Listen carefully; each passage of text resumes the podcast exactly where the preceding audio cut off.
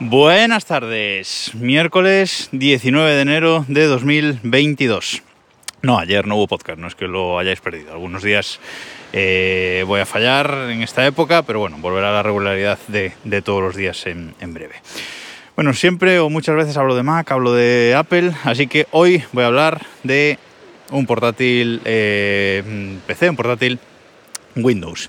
Y es que yo siempre que me piden eh, buscar un portátil Windows eh, bueno, de, alta gama, siempre miro a, Dell, siempre miro a los Dell XPS. Realmente son los portátiles que los portátiles Windows que más me gustan, eh, de largo, por diseño, eh, por funcionalidades, por conectividad, por todo. Son mm, sin duda los que más me gustan. El resto de fabricantes, excepto Asus, que está haciendo alguna cosa chula últimamente, el resto de fabricantes creo que hacen unos diseños horribles, o sea, mm, horribles. Pero eh, además, eh, hoy por hoy es bastante difícil encontrar un portátil eh, bueno, bonito y barato, sobre todo bonito, de, Windows. Es bastante difícil en 13 pulgadas. Es algo, ya digo, los diseños de la mayoría de fabricantes son horribles. Y a mí, personalmente, pues el del XPS 13 eh, me gusta mucho, es un portátil que siempre me ha gustado mucho por su, por su diseño y acaba de, acaba de rediseñarlo, acaba de sacar una nueva versión eh, y es el del XPS 13 Plus, que no, el Plus no es que la pantalla sea más grande, simplemente es como le han llamado a la nueva versión del, del ultra portátil.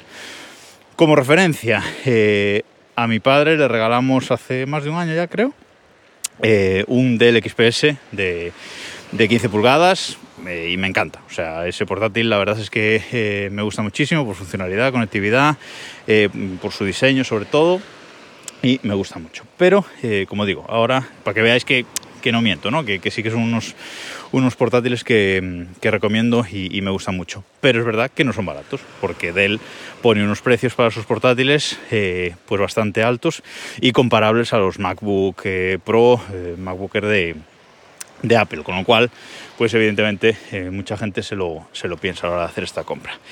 Pero lo que venía hoy, ese rediseño del, del XPS 13. Eh, Los han rediseñado con una pantalla con bordes muy finitos, todo todo pantalla la parte de arriba, bordes muy, eh, muy finitos, como digo, sin notch y sin innovaciones como ha hecho Apple con los nuevos MacBook Pro de 14 y 16 eh, pulgadas, no hacía falta notch, pues aquí sin notch, lleva webcam igual, la webcam sigue siendo una porquería, pero una webcam HD le llaman y es eh, suficiente.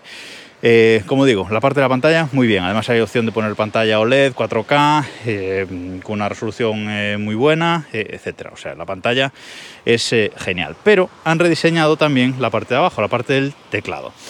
y ahora ese rediseño lo que hace es que toda la parte del teclado sea gris, sea en el mismo tono todo y particularmente lo que han hecho con el teclado no me gusta nada. Las teclas están eh, muy juntas, teclas en color gris, eh, las teclas están muy juntas, las flechas de dirección eh, no son en forma de T invertida, sino son completas, esa configuración no me gusta nada.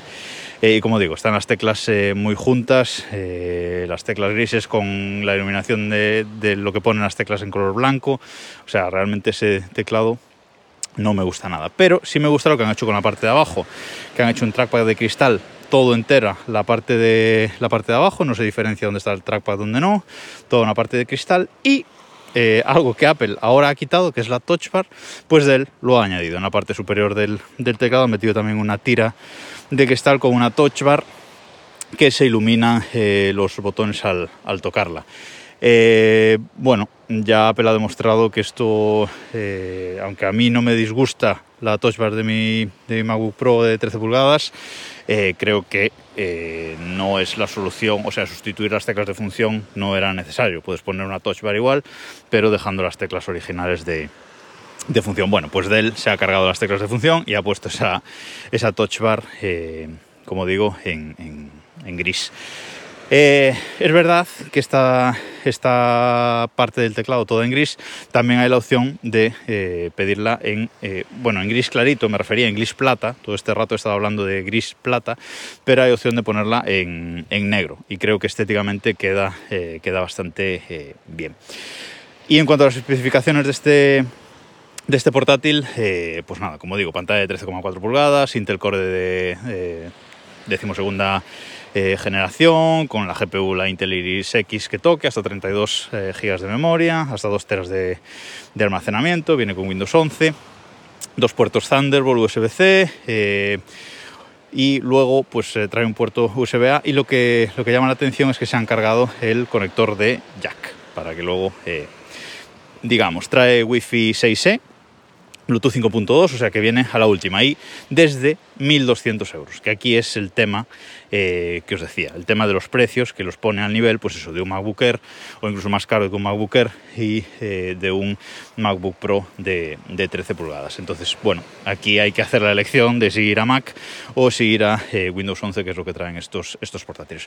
Os voy a dejar el enlace al artículo de de Shataka, eh, de Shataka.com, en el que me he basado para, para este podcast, para que veáis eh, cómo son los portátiles y realmente yo si queréis un portátil Windows de alta gama, digamos, mm, siempre miraría a Dell XPS porque personalmente son los que eh, más me gustan. Nada más por hoy, nos escuchamos mañana.